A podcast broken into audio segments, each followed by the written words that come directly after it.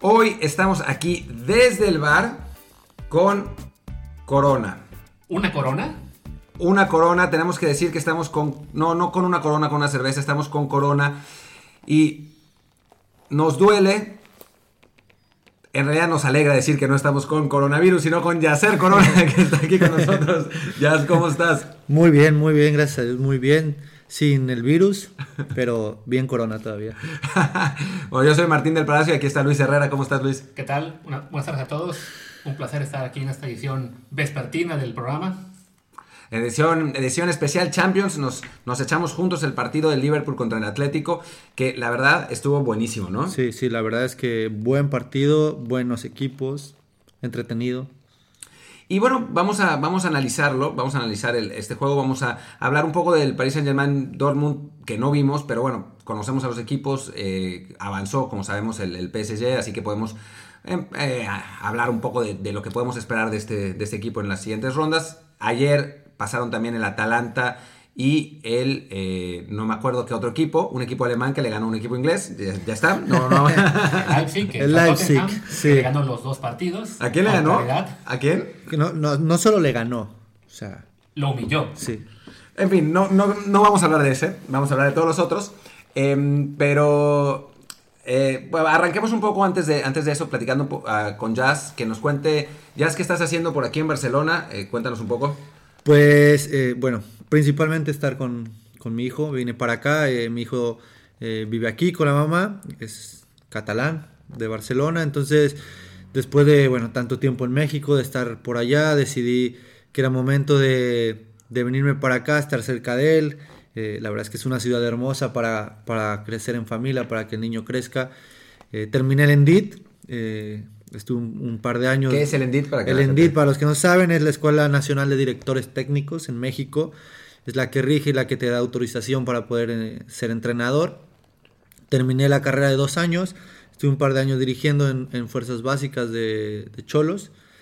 Y bueno, eh, decidí venirme para acá una vez terminado para seguir estu- continuar estudiando por aquí y bueno, principalmente estar con mi hijo.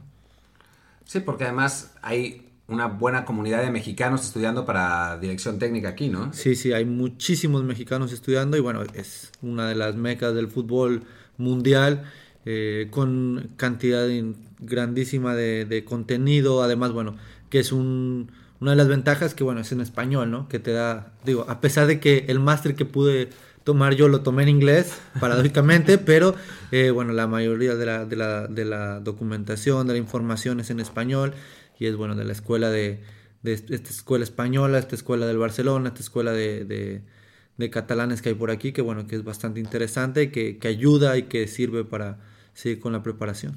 Habiendo hecho ya tu preparación, el, el comienzo en, en México, en el ENDIT, y ahora en Barcelona, eh, ¿cuáles serían las principales diferencias que notas, más allá de que sea evidentemente a un nivel europeo con mayor experiencia este, y mayores conocimientos de este lado? ¿qué es lo que cambia para ti de haber estudiado en México a estudiar ahora en, Europa?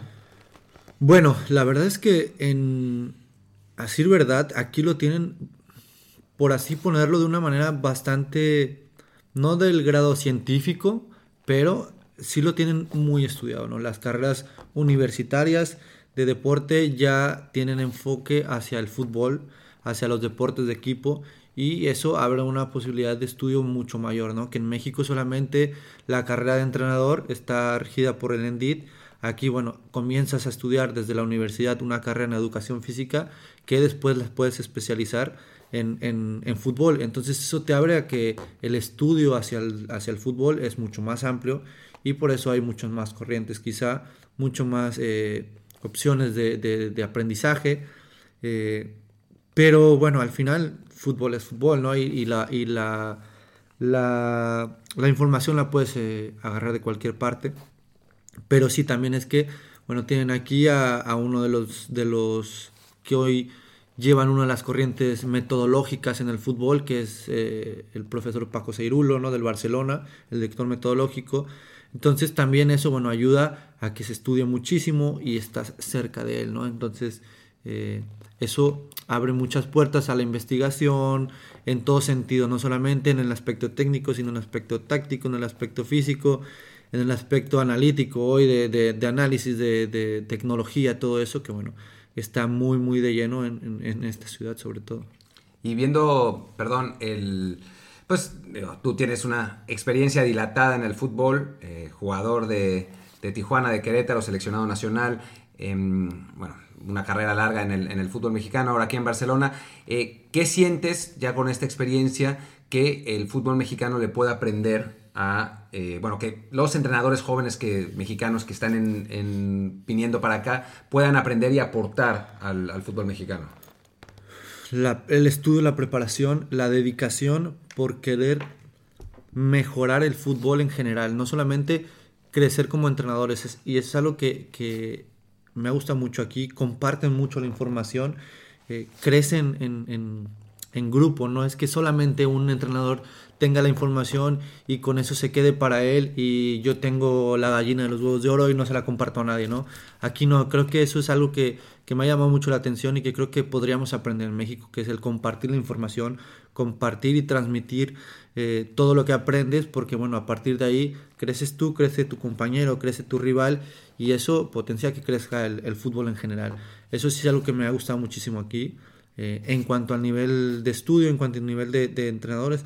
Y después en, tema futbolístico, en tema asociación, creo que las categorías inferiores profesionales, por así decirlo, son muy competitivas. O sea, tienen su primera división, claro está, pero después viene la segunda división, eh, la Liga 1, 2, 3, que es también igual competitiva, tiene 8 o 10 equipos que probablemente puedan competir con los últimos 10 equipos de la primera división, cosa que quizá en México nos cueste mucho. Ya no están desapareciendo. exacto. Y después de esa liga viene la segunda B, que tienes equipos con academias importantes que compiten contra jugadores ya formados, ¿no? Y ya hechos, jugadores que podrían estar bien en primera división. Y bueno, el caso eh, lo tenemos ahora con el jugador, el central español que se fue al Arsenal, que jugaba en segunda B en España, se fue a Brasil, fue campeón de Libertadores en Brasil y ahora está en el Arsenal, ¿no? Entonces eso te habla de un nivel no, muy bueno, ¿no? Y en México creo que eso es quizá lo que yo diría que nos falta potenciar esas ligas de segunda, de tercera división, hacerlas más competitivas, porque es una oportunidad más grande para poder jugar y poder foguear a todos los jugadores en México. Y creo que bueno, el, jugador del que hablaba ya era Pablo Marí, el que estaba en el Arsenal, y el caso aquí es de, de, cómo se puede formar mejor a jugadores desde la segunda B Creo que en México tenemos el ejemplo más reciente de Charlie Rodríguez, de cómo vino aquí a jugar al, al Toledo, si no me equivoco. Siendo un jugador que era desconocido en México, pasa un año aquí en una liga que todo el mundo ve como una tercera división cualquiera, regresa a México y el cambio de nivel que le dio estar aquí esa temporada ha sido notorio, ¿no? Entonces, este, ahora estamos viendo con clubes como Chivas, precisamente, que está empezando a enviar jugadores este, al Tubelano y un, club más. ¿Crees que eso puede ser una buena vía eh, para el fútbol mexicano para empezar a también a formar mejor los jugadores, enviar a más jugadores a segunda B y a tercera de España. Sí, sin duda, porque digo, el fogueo es importantísimo, ¿no? Más allá de, de lo que puedas aprender y adquirir en, en, cuestiones de metodológicas o de entrenamiento, es un roce, ¿no? Es un roce contra jugadores. No es lo mismo jugar contra jugadores de 20 años en la sub-20 y que has jugado durante toda tu carrera, llegaste a Chivas, a Cholos a los 15 años y juegas en la sub-15 contra los mismos equipos juegas en la sub-17 contra los mismos equipos, juegas en la sub-20 contra los mismos equipos. En cambio, llegas en, España, eh, como en Inglaterra, como en Alemania, como en Holanda, tienen eh, categorías profesionales que con 17 años estás jugando contra un jugador de 30 años que sigue con la esperanza de volver y ascender y buscar eh, llegar a primera división de nuevo, que quizá ya estuvo en un momento, que quizá... Entonces, eso es un roce distinto, es un...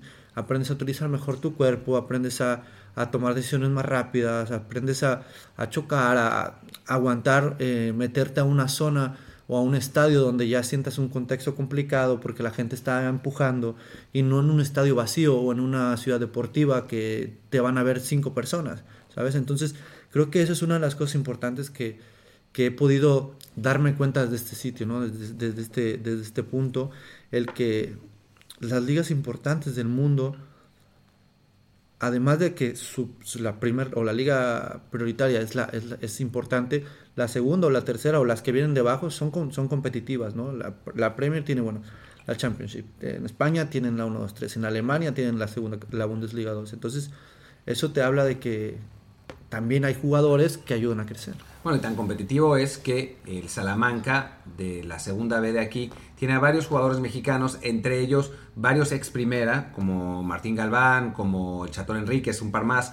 Eh, y no es que ni mucho menos domine su categoría. Digo, yo sé que ni Galván ni el Chatón, bueno, se cayó, ni Galván no fue, no fue el jugador que se esperaba, pero bueno, son jugadores que estuvieron en primera en México y uno pensaría, se están yendo a la tercera categoría de España, una categoría que tiene 60 equipos, tendrían que dominar, 80, tendrían que dominar, y no. No.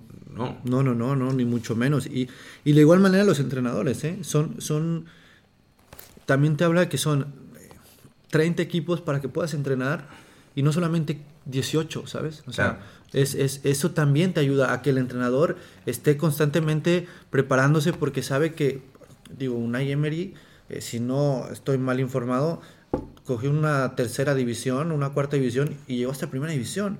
O sea, pa, pa, pa, les, les, voy a dar un ejemplo que me, que me pasó a mí. Yo era, yo era entrenador de tercera división, no, no es cierto. Cuando llegué aquí a España, en 2006, eh, llegaron varios jugadores mexicanos también, o sea, en el periodo 2006-2008. Uno de ellos fue Aaron Galindo. Sí. Aaron Galindo llegó al Hércules. Eh, el técnico del Hércules era Pepe Bordalás. Sí. Y yo me acuerdo que fuimos con Ben Hayward, fuimos a hacer un reportaje a Aaron Galindo en aquel 2006 y el equipo andaba pésimo. Estaba en segunda división y andaba pésimo. lo tengo grabadísimo a los aficionados cantando Pepe vete ya, Pepe vete ya, Pepe vete ya. Y al final del partido perdieron 2-1 local contra el Cádiz y los aficionados estaban tan enojados que no dejaban salir a los jugadores de la, del vestidor. O sea, no podían salirse del estadio al, coche. Tuvimos, con Galindo estábamos sentados esperando, platicando con él, esperando a que, a que los dejaran salir. Bueno, ese Pepe Bordalás es ahora uno de los mejores técnicos del mundo. Es el técnico del Getafe, al que tiene en cuarta, quinta posición en, en España, que le ganó al Ajax en la, en la Copa de la UEFA. O sea, 13 años después, 14 años después, el entrenador que estaba a punto de ser despedido de un club de segunda división, que lo fue además dos o tres partidos después, es uno de los mejores entrenadores del mundo. Y eso, pues en México no pasa. Y estando en una segunda división, o sea, eh, bueno, no sé, no sé cuántos nombres te pueda dar yo, no sé ustedes cuántos me puedan dar, nombres de entrenadores que dirijan ahora mismo, en, no en la de ascenso en México, no, en segunda división en México. No tengo idea. Exactamente, entonces eso es porque quizá no le, no le dan la, la, debida importancia a esas categorías y eso limita el crecimiento de los jugadores en México. ¿Por qué? Porque ya no hay el mismo roce, no tiene la misma importancia. Si vas a segunda división es porque quizá tú, si no es un equipo o una, un, equipo que tenga una institución seria detrás, como un equipo de primera división, van jugadores que ya no dieron el ancho en unas fuerzas básicas, que están a punto de retirarse. Van jugadores que, que quizá no tendrían que estar haciendo más en el fútbol porque es la última oportunidad que tienen o porque es solamente para completar plantillas. En cambio, aquí, la tercera división de aquí es, es, es competida como, como ninguna, ¿no? Y, está, bueno, hay un, hay un equipo, eh, uno de los, digamos, de los, de los que llevan la corriente, el juego posicional más grande en España, que es Oscar Cano, está en un equipo de segunda división B. Sí, que a mí me, me sorprendía siempre mucho con Oscar, Cano. Yo con, también a él lo conozco personalmente incluso. Nos, nos sentamos una vez a, tomar un café y a platicar. Me sorprendía que sabiendo tanto no tuviera una oportunidad en un equipo más importante, porque es un tipo que sabe un montón, ha escrito un par de libros, es eh, amigo personal de, de, Juan Malillo, o sea, es un tipo súper preparado y está en segunda B. Está en segunda B y, y su equipo, si, si, estoy bien, va en, sus, en primero o segundo lugar de su grupo o sea, haciendo muy buen fútbol. Lo fui a ver un partido aquí eh, cerca de Barcelona. Pero eso te habla de la importancia que le dan a esas categorías. O sea, no son categorías para rellenar, son categorías que equipos buscan el ascenso porque pueden además, porque pueden además de segunda B ascender hasta primera división y porque además otros equipos lo utilizan para el fogueo, que es muy importante, ¿no? Y en Alemania, bueno, está el caso del, del Leipzig, que, también ascendió de cuarta a primera división. Entonces... Con una empresa muy fuerte detrás. Claro, pero, pero porque porque hay una seriedad y porque hay una, o sea, porque bien eh, la empresa detrás pudo haber comprado un equipo en segunda y no en cuarta, Claro. ¿sabes? Entonces compró en cuarta y dijo, bueno, vamos a meterle seriedad, vamos a ascenderla. Entonces, eso es lo que yo creo, la diferencia que puede haber en cuanto a poder foguear y sacar más talento, sobre todo en México. ¿Ibas a decir algo, Luis? Sí, bueno, para nuestros oyentes que tendrán curiosidad de qué, de qué equipo hablamos, de Oscar Cano, bueno, él dirige actualmente al Castellón de la segunda B, está en el grupo 3 y efectivamente es el líder actualmente de su grupo. Y también te quería, te quería hacer una pregunta. Bueno, comentabas ahora el tema ese de que aquí los jugadores que están en segunda B, tercera división, todos los jóvenes, les toca foguearse pues contra tipos de 25, 30 años quizá que están tratando de volver a, primera división, o bien que han tenido una carrera larga y les, les ha alcanzado para estar en ese nivel. Y recordé que en México prácticamente todas las divisiones tienen límite de edad. Lo que se llama la Liga TDP, que ahora es la quinta categoría en realidad, es, este, es sub-19, la Premier B es sub-22, la Premier A es sub-24 y el ascenso MX, que lo quieren convertir en Liga de Desarrollo, uno de los puntos que mencionaron este, del cambio que quieren hacer es que también tenga límite de edad y solamente los extranjeros. Lo cual implicaría que, salvo que juegues en primera división, siempre vas a enfrentar a jugadores de tu mismo grado de edad. ¿Eso lo verías tú como un error en el, en el nivel de en, en desarrollo para el fútbol? Para mexicano? mí sí, para mí sí, totalmente, porque al final de cuentas, si un chico destaca, al momento de llegar a primera división, no va a jugar contra jugadores de límite de edad. Y después el, el, el roce, el choque, la maña, el contexto, todo eso, en primera división te lo da un jugador de 30, de 32, de 21, de 24. Jugar un estadio lleno, jugar un estadio con que gente te está gritando, todo eso cambia totalmente. Si yo llego a, a sub 13 de Cholos, voy a llegar hasta la sub-20, todo mi proceso que se llama, ¿no? Completaste un proceso de 13, 15, 17 y 20 y jugué contra la 13, 15, 17 y 20 de, de Pachuca, Atlas, Chivas, el que sea, y siempre jugué contra los mismos, porque son mi misma edad, son la misma categoría. ¿Dónde está allí el, el- el reto, al final de cuentas, Claro. para ese jugador? No- nos decía lo, lo mismo, nos decía Diego Mejía. Lo mismo, que es un problema serio. Que estás jugando siempre contra los mismos, ya casi se saludan de. Claro, te, de mano no se a puede, ver, pero. te terminas haciendo amigo y ahora te vas a saludar de codo, claro, ¿no? Por el, por el virus. Pero te terminas haciendo amigo de tantas veces que te enfrentas a ellos. Y te digo, en, en- en contextos que, que no te vas a encontrar en primera división. Claro, no hablo que un chico de 13 años lo metes a, a- a pelear a un estadio, a, a una plaza complicadísima, ¿no? Pero 16, 17 años, claro que pueden ya. Claro que pueden ir a competir. Y eso implica saber, te digo, utilizar tu cuerpo, pensar más rápido, porque claro, uno de 17 no va, no va a apretarte igual que uno de 30, ¿no? Y si tratas de evitar un choque, pues ¿qué tienes que hacer? Pensar más rápido para que no te peguen, ¿no? Que no te pateen. Entonces, todo eso, claro que, que, que se ve y se, y se da, y por eso el jugador en México termina madurando quizá hasta los 23 años. ¿Por qué? Porque ya pasó cuatro o cinco años en primera división intentando ganarse un lugar, intentando, eh, entrenando cada día con el primera división, acostumbrándose al choque y todo eso, ¿no? Por eso son quizá tan escasas las, las, las promesas que podemos tener en el fútbol mexicano. Aquí sería interesante quizá analizar ya con más tiempo más adelante, eh, ver en Europa qué ligas tienen esa característica, como la Liga Española, en la que puedes ver equipos filiales compitiendo contra equipos, digamos, de mejor más veteranos en la segunda o tercera, y cuáles tienen aún esa estructura de sub-19, sub-21, sub-23. Por ejemplo, recuerdo el caso de Italia, que se hizo un poco un escándalo porque iban a permitir que la Juventus tuviera su equipo B en, en el sistema de liga regular y ver cómo ha influido eso quizá en el desarrollo de jugadores eh, en función de ambos sistemas, ¿no? el cual los sistemas como el español, que permiten a los jugadores jóvenes competir desde muy chicos contra profesionales eh, más veteranos, o los que, como el caso italiano, como el caso quizá también inglés, si no me equivoco, que tienen categorías sub-20 aún muy elevadas. Pero Eh, ojo, ojo que, a ver, yo te puedo decir porque ten- tengo, tengo los datos totalmente en, en- en la cabeza.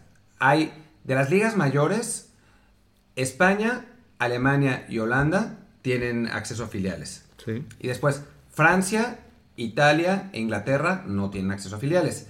Bueno, Francia sí, pero solo hasta segunda B. La- o sea, la segunda no puede, no, no puede llegar, como en España, por ejemplo, o, en, o en Holanda. Pero, pero, pero, ninguna de, esas, de esos países, ninguno, tiene límite de edad en sus, en sus divisiones inferiores. O sea, en, es- en Italia existe la primavera, que es una ca- categoría de menores. En España existen las, la- las División categorías de de honor. menores también, la división de honor, verdad. En, eh, en Inglaterra son las academias de los clubes, pero o sea, en Inglaterra existe una pirámide de, de Hay clubes. sub-23, creo. Hay Exacto. sub-23 en, en Sí, Inglaterra. Sí, pero, es una, pero, pero es una categoría. O Sí. sea, la, la pirámide de clubes en Inglaterra va hasta la novena división y es todo abierto. O Es sea, que- todo abierto. Al final es eso, o sea, eso es, eso te da ir, ir de la mano, no es quitar una para poner la otra, sino tienes, porque claro, la estructura de, tus fuerzas básicas la tienes que tener bien establecida, pero después competir contra otros equipos o no es que quizá tenga Cholos una, una segunda en, en un sistema abierto, sino que quizá sea no puedes tener una segunda, bueno, manda o presta a tus jugadores para que vayan a una segunda, pero que, que tengas la certeza que van a competir contra un, Claro. por lo menos un físico igual al de primera división. Y no, o sea, quizá la calidad no va a ser la misma, pero sí la, el físico. Y al final, lo que necesitas para poder preparar es un contexto muy parecido a lo que vas a encontrar en primera división. De nada te sirve preparar un contexto que no te vas a encontrar en la siguiente categoría. Entonces, no nos sirve para nada. Sí, que por ejemplo, ahora que hablamos del caso inglés, es cierto que tienen categorías, digamos, muy altas de límite de edad, pero también tienen este esquema de los préstamos de corto plazo, Claro. en el que los equipos literalmente pueden enviar jugadores por tres meses a clubes de divisiones inferiores de, de cualquier categoría, hasta la novena, como dice Martín. Entonces, si tienes un chico, a lo mejor de 17 años, que empieza a destacar en la sub-19 y lo quieres foguear contra rivales de otra talla, de otra edad, lo puedes enviar prestado a un club de la quinta categoría por tres meses y que te lo devuelvan después de eso. Entonces tienes un, un parámetro más rápido de analizarlos de- y ver si están listos para el siguiente nivel de competencia o no. Pasó Y con un montón, pasó con Beckham, por ejemplo, o sea, con un montón de jugadores. Bueno, el Arsenal lo hizo con, con Vela, eh, el Tottenham lo hizo con, con Giovanni, o sea, pas- ha pasado con casi todos los jugadores importantes en Inglaterra. En fin, hasta- ahora recientemente un poco menos, pero en, en general tienen procesos en equipos de, de divisiones inferiores. Sí, Sí, que sí. comparten con jugadores veteranos, siendo ellos unos, unos chicos. Y bueno, hablando de niveles diferentes, creo que es hora de pasar a otro nivel en el programa y eh, de entrada agradecer a Jazz por esta práctica de, que llevamos ya como 20 minutos, que ha sido muy interesante, que sin duda valdría la pena continuar más adelante en otro episodio, pero bueno, ahora pasemos a la Champions League y hablar un poco ¡La de los partidos que, acabamos de ver entre ayer y hoy. A ver, estamos ahora sí todos de acuerdo en que se acabó la mentira de Liverpool. Aquí lo dijimos antes que nadie. Lo dijimos desde que no existíamos, desde Desde- que este podcast era un beta de cuyo nombre ya no nos acordamos. Se llamaba Dora Muertos con Cuchillos y seguimos llorando la pérdida de ese nombre. Pero bueno, lo dijimos cuando el Liverpool iba perdiendo con el West Ham 2-1 y terminó ganando 3-2. Se acabó la mentira, La farsa. la farsa de los 49 partidos Sin perder. sin perder. Nada más. Se cayó el Liverpool, se acabó. Ahora sí, hablando en serio, ¿qué le pasa al Liverpool? Mira, yo creo que tienen, a ver, entre comillas, un plantel corto, ¿no? O sea, al final, eh, eh, Klopp generalmente siempre utiliza al mismo, al mismo equipo y claro, después de 50 partidos ganando, es normal que tengan esta, esta cuesta abajo. Desafortunadamente les llega en un momento complicado del- en donde no se sabe si la liga va a terminar o no.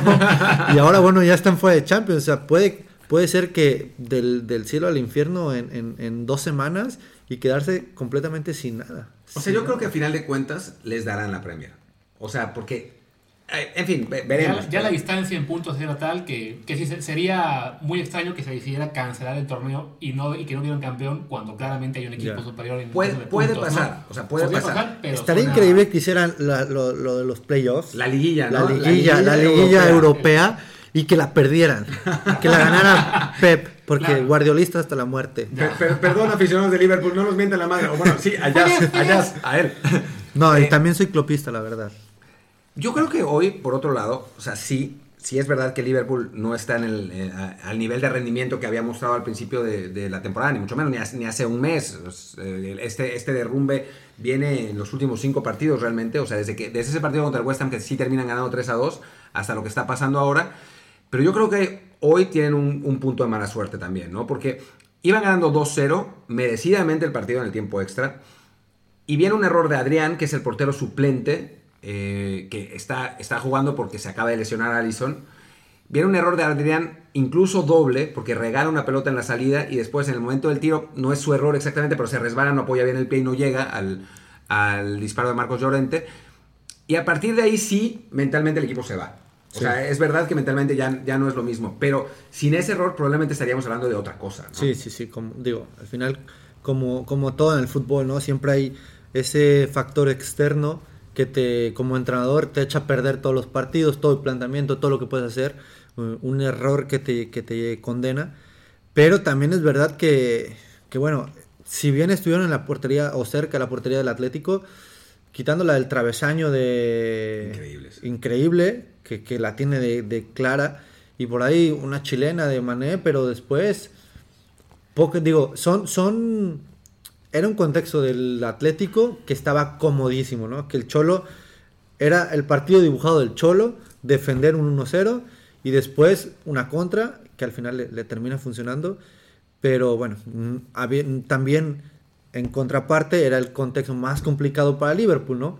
Tratar de abrir la puerta de, de un Atlético con un gran portero, uno de los Sí, mejores del mundo. Oblak, muy bien. O sea, realmente Entonces, allí, bueno, la- el factor eh, fortuna, por así decirlo, el factor error humano, termina por darle la serie a- Y bueno, como dice Jazz, eh, del lado Atlético, Oblak, un gran portero que es una pieza clave hoy para, para avanzar. Y por el lado de Liverpool, pues ya es el segundo en tres años que el portero le acaba costando a los Reds eh, quedarse fuera, en el primer caso la final, ahora en octavos. Lo cual, aunque a Martín no le gusta, valida aún más haberse gastado 72 millones en Allison. A ver, yo, yo, yo ya lo dije varias veces, eh, que en el caso específico de Allison, y solo en el caso de Allison, me equivoqué. Allison sí valía ese dinero. Ningún otro portero vale ese dinero. O sea, el Chelsea gastó una fortuna en Kepa, y Kepa acaba de recuperar la titularidad. desastre, O sea, no, ningún, y, ningún, y por ningún otro portero se ha pagado ese dinero, Claro, ¿no? el caso de Chelsea hay que también decir que fue una compra de pánico porque acababan de, acababan de perder a Courtois, que se iba al Real Madrid, y necesitaban comprar a alguien y Kepa era la opción que les gustaba y la única forma de llevárselo era pagando la cláusula que Athletic tenía, porque Athletic de Bilbao nunca negocia por jugadores, entonces evidentemente el precio fue inflado y lo sabíamos todos en ese momento. En el caso de Allison, en principio sí fue digamos un valor de mercado, eh, tuvieron que negociar con la Roma y fue el, el precio que la Roma pidió al que estuvieron dispuestos a llegar. No había un tope o un mínimo en el cual debieran pagar. eh, pero sí, vaya, hay que reconocer que, que no, no cualquier portero puede valer esas cantidades y, y el ejemplo más claro fue el de Kepa, en el cual al Chelsea pues le ha salido mal la, la jugada, ¿no? porque no no ha rendido lo que hubieran querido por ese precio. Sí, pero por enésima vez fans de Liverpool, para que no me estén acosando en Twitter, sí valió ese dinero Allison, sí les valió. Pasemos a otro tema. También Adrián, ya les dio un campeonato. Adrián es de un campeonato. es- Una va- va- sí, va- valió, valió los, Valió tres, lo los que tres pagaron. millones que pagaron. Valió lo que pagaron por él, una Sí. copa. Exactamente. Me, me da lástima por Adrián porque es, la verdad es un buen tipo. A mí me tocó tratarlo en el West Ham eh, y es, es una buena persona. Es cuando, cuando se pierden partidos por un error así de, de un jugador, es, es pues, duele por el jugador también, ¿no? Pero ahí se va a ver si realmente un Liverpool nunca camina solo sí. A ver, a ver qué tanto le van a dar. Porque si le dan con mucho si le dan con todo es porque lo Bueno, van a dejar morir a solo. Karius le dieron- A Karius le dieron, y pobre no ha recuperado su carrera. O sea, a la fecha está creo que perdido en Turquía o no sé dónde, ya su carrera ha terminado, en, al menos en clubes grandes, no parece que vaya a resurgir. Mientras pronto, ganes, nunca vas a caminar solo en el fútbol. Es el detalle, exactamente. Tristemente. Tristemente.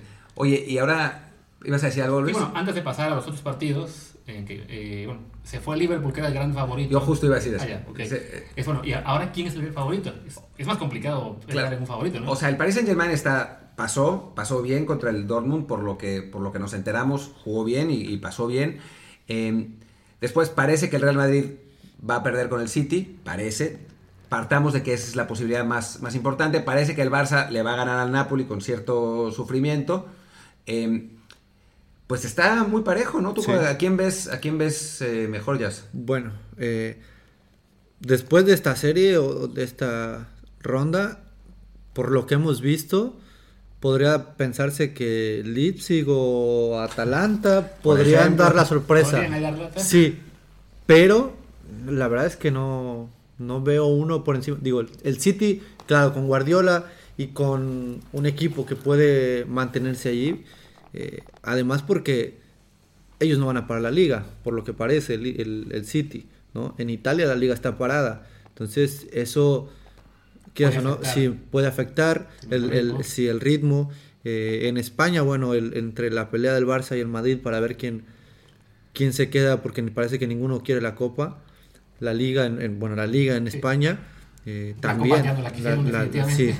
Entonces, eh, va a ser, va a ser un, yo creo que una de las más parejas, pero también está el, París, ¿no? Creo que hoy, hoy da un buen paso, da un buen golpe de autoridad y, se pone bien a, ahí a, ser uno de los favoritos para llevarse el. Sí, porque además, proporción guardada, pues como México, ya al París se le estaba haciendo eh, obsesión pasar al quinto partido, llevaba tres años consecutivos cayendo en octavos de la Champions, por fin dan ese pasito a, a cuartos y sí, eh, lo hacen al, el mismo día que el aparente rival más fuerte, el campeón defensor, ha quedado fuera.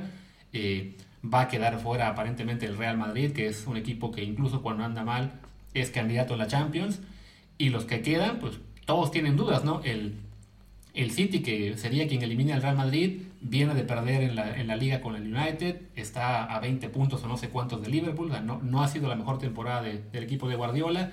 El Barça ha sido quizá esta su peor temporada en términos de rendimiento, pues en, no sé, en una década. O sea, desde no, Tata. No, desde Tata, desde 2012. Sí, y, y fuera de eso, pues Atalanta y Leipzig son clubes que evidentemente gusta verlos, pero que quizás sean ejemplos de lo que fue el año, año pasado. O sea, clubes con jugadores jóvenes, con mucho, con mucho talento en su plantilla, pero que a la hora de la verdad suena difícil creer que van a llegar hasta el final.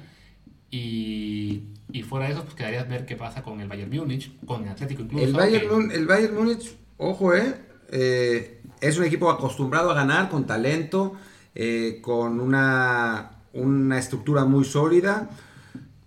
No es. No, no es claro, claro. No es este. No es eh, descabellado. Ahora les quería leer la alineación del, del Paris Saint Germain. No, la que, no con la que ganó hoy, porque salió con, con un par de, de opciones raras, como jugó Sarabia en lugar de, de, Mbappé, pero mira, es Keylor Navas, un portero que ha ganado Champions, ¿no?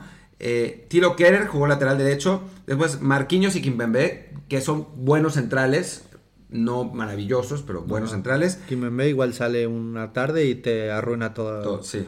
O sea, físicamente tiene todos los, los requisitos, pero Bernat, que es, un, que es un muy buen jugador, Ángel Di María, Leandro Paredes, Ibrahim Gana, Neymar, Mbappé y Cavani. Y en la banca, Icardi, Icardi eh, Kurzawa, Draxler.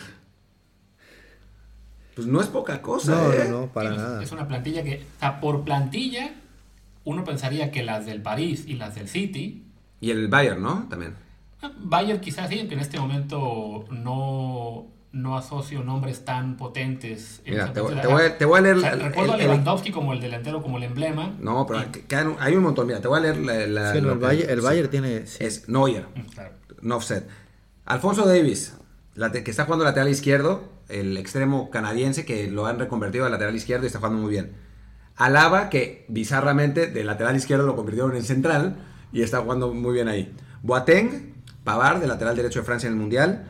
Thiago, Kimmich, Coman, el francés, Thomas Müller, Nabri, que ese fue el que nos mató en los Olímpicos de pasados y que, bueno, además es, un gran jugador, ya, ya está en la selección alemana, y Lewandowski en punta. Y en la banca, Cutiño, Tolizó y Goretzka fueron los que entraron. Y además está Odriozola, Lucas Hernández y bueno. Tiene una plantilla muy sólida, es una sin duda. Sí, sí, sí. la diferencia contra la City y París es que la figura principal no está en el mismo escalón, digamos, que un Neymar o Mbappé del París, o que en teoría un Sterling, De Bruyne en el, en el City, ¿no? O sea, Lewandowski es un gran delantero, eh, quizá estoy pecando de al, no considerarlo en la misma categoría que un Mbappé o Neymar. Pero no, está, no está en la misma categoría. O sea, es, un gran 9. O sea, es, es, es quizá el Bayern el equipo que apuesta a ganarla más, en el, más por el conjunto que tiene ahora que por las estrellas que tienen otros clubes en este momento, ¿no? Sí, sí, es probable y yo creo que la diferencia puede ser es el desgaste que va a tener el Bayern porque sigue peleando la, junto con el Leipzig en la, en la y el Dortmund también el Dortmund en la liga. El City está muy lejos de Liverpool y probablemente Guardiola, después de todo lo que ha pasado con que la Champions y la Champions y la Champions, seguramente va a ir sobre esa copa. No, además, no pueden calificar la próxima temporada de Champions. Exactamente, Entonces, o sea, se tienen que jugar sí o sí por esta, que va a ser una, una, una gran diferencia. Eh, después el París, que bueno, también en su liga está todo resuelto probablemente y, y también van a apuntar a la Champions. Y va a tener mucho que ver los cruces como se den, ¿no? Claro, claro. Los cruces como se den y a partir de ahí yo creo que se podrá pensar quién puede, quién puede avanzar, porque no me imagino un Atlético contra el City o un Claro. ¿sabes? En- Que en- sería muy bonito que en esos cruces esté un Atalanta-Leipzig. Estaría bueno para tener ese- ese- a uno de esos dos equipos en semifinales. No sé, a mí me gustaría. ta- Estábamos diciendo mientras veíamos el partido de cuando iba ganando el Liverpool 2-0, decíamos, uy, qué bueno un París en llamar Liverpool. Pues ya no pasó. Ya no. ya no pasó. Pero, pero no sé, por ejemplo, Bayern PSG sería buenísimo. Un Leipzig contra el París también estaría buenísimo porque que- Un estaría Barça-City por Barça City. todo lo que... Claro, Barça City. Que ya, eh, al Atalanta, un equipo que es tan ofensivo, verlo jugar contra el Atlético estaría muy está divertido, ¿no? también, claro. ¿Qué, qué podría pasar? Aquí un detalle. Hemos hablado ya de los cuatro equipos que salieron de las series de ayer y hoy y hemos hablado de los que probablemente van a avanzar en tres de las cuatro que se definen la próxima semana. Nos falta una de la que no hemos hablado y que tiene por ahí cierto jugador que fue crucial en ganar un tres seguidas, que es la Juventus con Cristiano Con Cristiano. Ronaldo y que tiene al Lyon en ventaja, pero que es la Juve, es Cristiano y Sí, Puede ser, ¿eh? sí, pasando digo, puede ser, pero también creo que puede pasar lo mismo que con el Atalanta, el, el- el hecho de que su liga esté parada, esté detenida, va a poner mucho en, en riesgo su, su ritmo si es que continúan eh, con la Champions. Pero bueno, sí, es un equipo que no puedes descartar, que está con Cristiano, eh, pero creo que no ahora mismo no está en el nivel de un City, de un París, de un Leipzig inclusive, eh, después de los partidos, a pesar de que le ganaron al Inter hace el fin de semana, eh, bueno, ahí ha estado batallando, ¿no? No, es, no está en su mejor momento, Cristiano no está... Bueno, Cristiano siempre está en un buen momento, ¿no? Ya. No en su mejor momento comparado con Cristiano, ¿no? Claro. No con los demás. A ver, ahí les va la alineación con la que la Juve le ganó a Lyon. Chesney, que también juega bufón a veces. Ah, Perdón, partido con. Lyon. Eh, Chesney, que a veces juega bu- bufón también. Alexandro, Bonucci, Delight, Danilo, Rabiot, Pjanic, Bentancur, Cristiano, Dybala y Cuadrado. Y entraron de cambio Ramsey, Higuaín y Bernardeschi. Y además está Matuidi, eh, por ahí, De Siglio y Rugani, que ahora dio positivo a coronavirus. Bueno, solo por nombres, solo por nombres, me da mucho más miedo ese equipo de la Juventus que el del Bayern.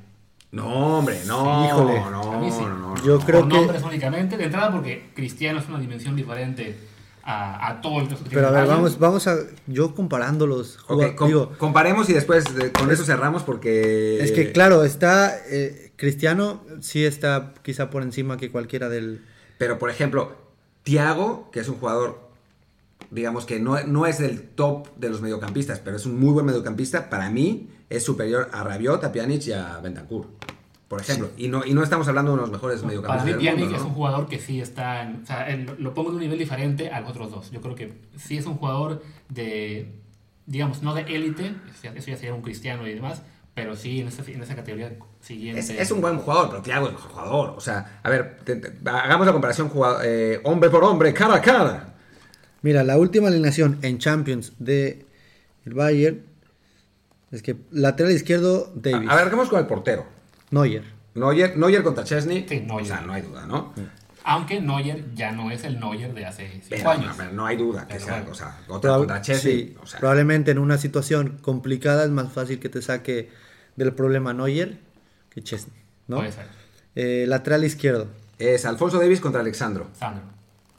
No sé, ¿has visto jugar a Da- Davis? Davis es un joven muy talentoso, con mucho potencial, pero me quedo con el jugador ahí sí más pro. O sea, por la misma razón que decíamos hace un segundo, que no Pero es que te saca mí- más que Chesney. Pero no es lo mismo que ser por- no, o sea, no es lo mismo ser portero que lateral izquierdo. Sí, yo no, no sé si, si Sandro, eh, Sandro ha ido de un lado a otro con un poco de fortuna quizá, pero O sea, ofensivamente Davis, Davis está es- muy bien. Digo, pasó de lateral derecho a lateral izquierdo, o sea, no ha salido Davis, o sea, lo, lo, quizá lo cambian de, de, de lado, pero sigue jugando. Sí, sí, sí. Y es, es, un jugador que además, o sea, es un extremo izquierdo nominal que transformaron en eso. O sea, para el, para el esquema del Bayern ha, pegado muy bien. A ver, centrales. Alaba y Boateng, que jugaron el último partido de Champions. Contra Bonucci y de, y de Light. Yo ahí sí creo que los italianos. Sí, los italianos, sí. sí. los italianos. O sea, yo adoro a Alaba. Me parece un excelente jugador. No es un central real, no, pues. No, no, eh, no. Después Danilo, el, el tan burlado Danilo. Contra Pavard. Yo creo que Pavard es mejor.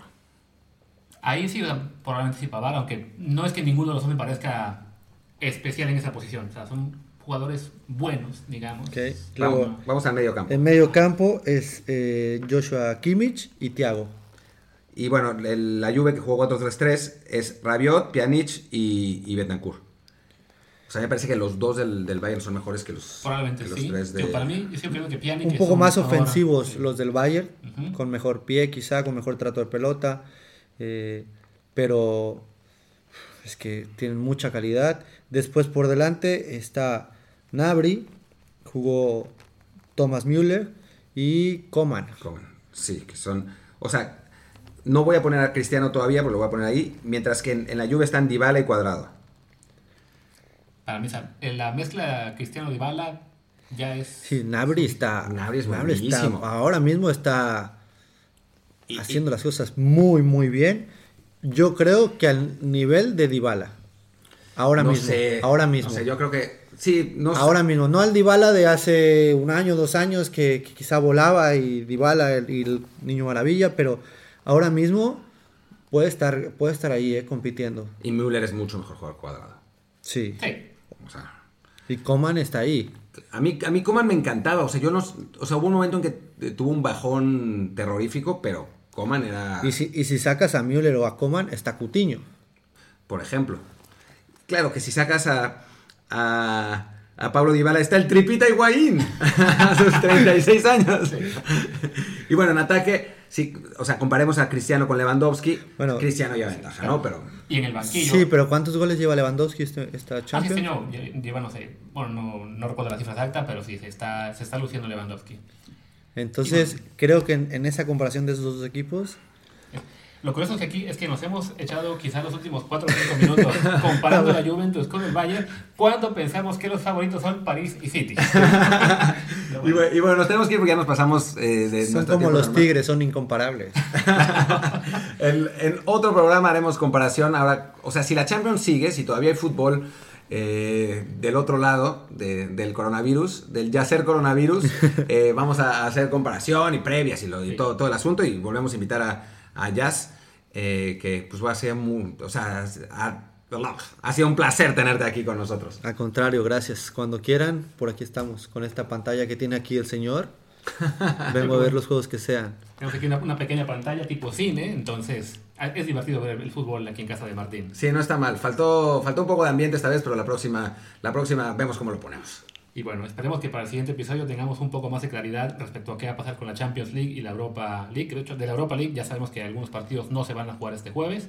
Entonces, probablemente para el viernes empiece a haber más, más claridad en respecto al futuro de la Champions y del resto de ligas europeas. Entonces ya hablaremos más a fondo de eso el, en el siguiente episodio. Por ahora esperemos que, bueno, que, la, que la Champions siga para tener algo de qué hablar.